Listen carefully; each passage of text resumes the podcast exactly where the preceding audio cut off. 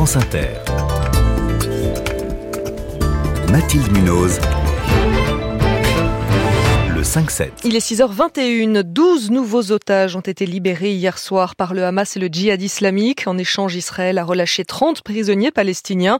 Il pourrait y en avoir d'autres aujourd'hui car l'accord conclu est censé courir jusqu'à demain matin. Bonjour Frédéric Ancel. Bonjour. Vous êtes géopolitologue, spécialiste du Proche-Orient, maître de conférence à Sciences Po. Cette trêve, elle a déjà été prolongée de 48 heures. Est-ce qu'elle peut l'être encore ou est-ce qu'on arrive au bout des possibilités de négociation? Elle peut l'être encore parce qu'il reste plusieurs dizaines d'otages, et je ne parle même pas des soldats, parce que pour le coup, euh, à la fin des fins, euh, il y aura environ une cinquantaine, soixantaine de soldats israéliens. Et pour le coup, là, je pense qu'on aura affaire à un ratio, pardon, le terme n'est pas joli, mais un ratio entre donc otages et prisonniers bien moins favorable à Israël. Hein. Pour l'instant, on est de 1 à 3. Il y a une dizaine d'années, c'était de 1 pour 1000.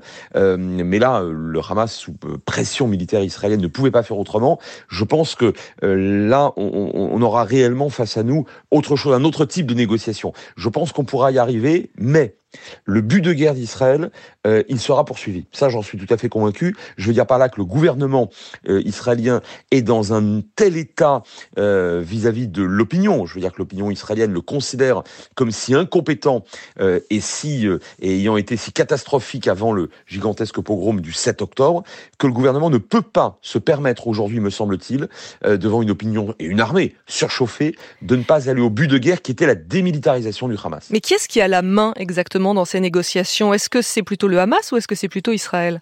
C'est les deux. C'est-à-dire que le, Hamas a la main dans la mesure où les Israéliens et, la quasi-totalité des Israéliens souhaitent désespérément, euh, jour après jour, récupérer euh, otage après otage. D'ailleurs, le Hamas le sait très bien et il en joue dans une scénographie extrêmement euh, fine et en même temps très cynique. Mais de l'autre côté, la pression militaire, évidemment, elle appartient à Israël. Et d'ailleurs, on voit bien que chaque jour qui passe euh, est euh, utilisé par le Hamas qui demande cette, ces, jours supplémentaires de trêve pour, alors, euh, ici, soigner ses blessés, là, repiéger un certain nombre de tunnels, là, en construire encore d'autres. Frédéric Ancel, j'aimerais que vous m'expliquiez comment se passent ces négociations concrètement? Qui négocie? Ça passe par qui?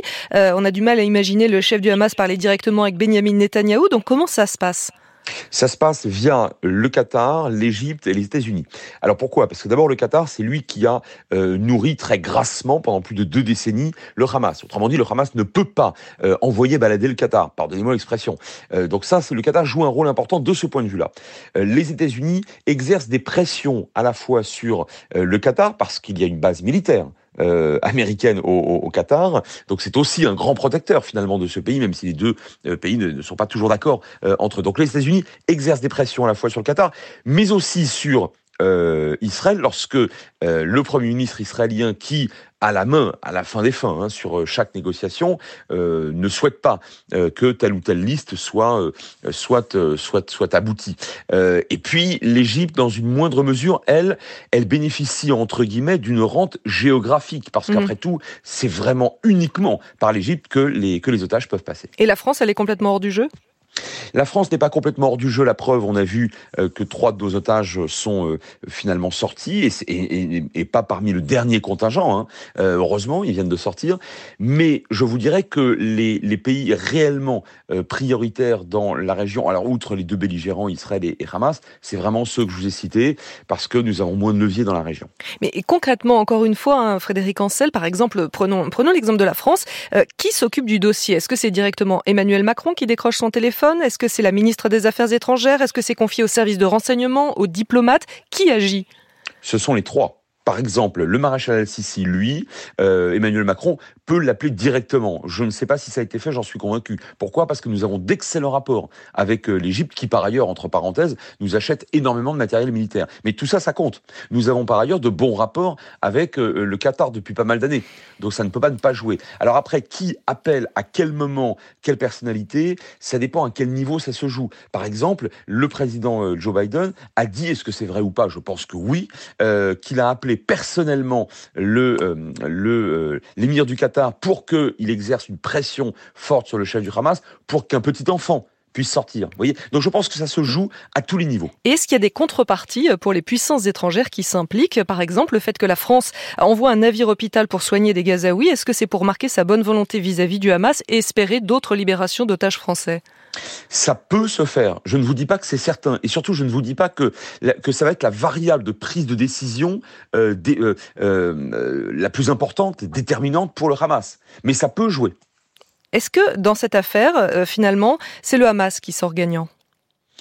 Juste du point de vue de la prise d'otage. Hein. Pour l'instant, oui si tout s'arrêtait maintenant, s'il y un cessez-le-feu définitif là dans les prochains jours euh, et, que les otages étaient tous euh, restitués, eh bien je vous répondrais oui. Pourquoi? Parce que le but de guerre d'Israël après l'affreux pogrom du 7 octobre dernier, c'était la démilitarisation complète du Hamas. Bon bah on en est loin. Donc même si la moitié de la bande de Gaza n'appartient plus euh, au, Hamas, l'autre reste investi par par ce groupe islamiste radical. Donc pour l'instant oui, mais comme je vous l'ai dit, je suis à peu près convaincu que les Israéliens, à la fin des fins des négociations, reprendront l'offensive.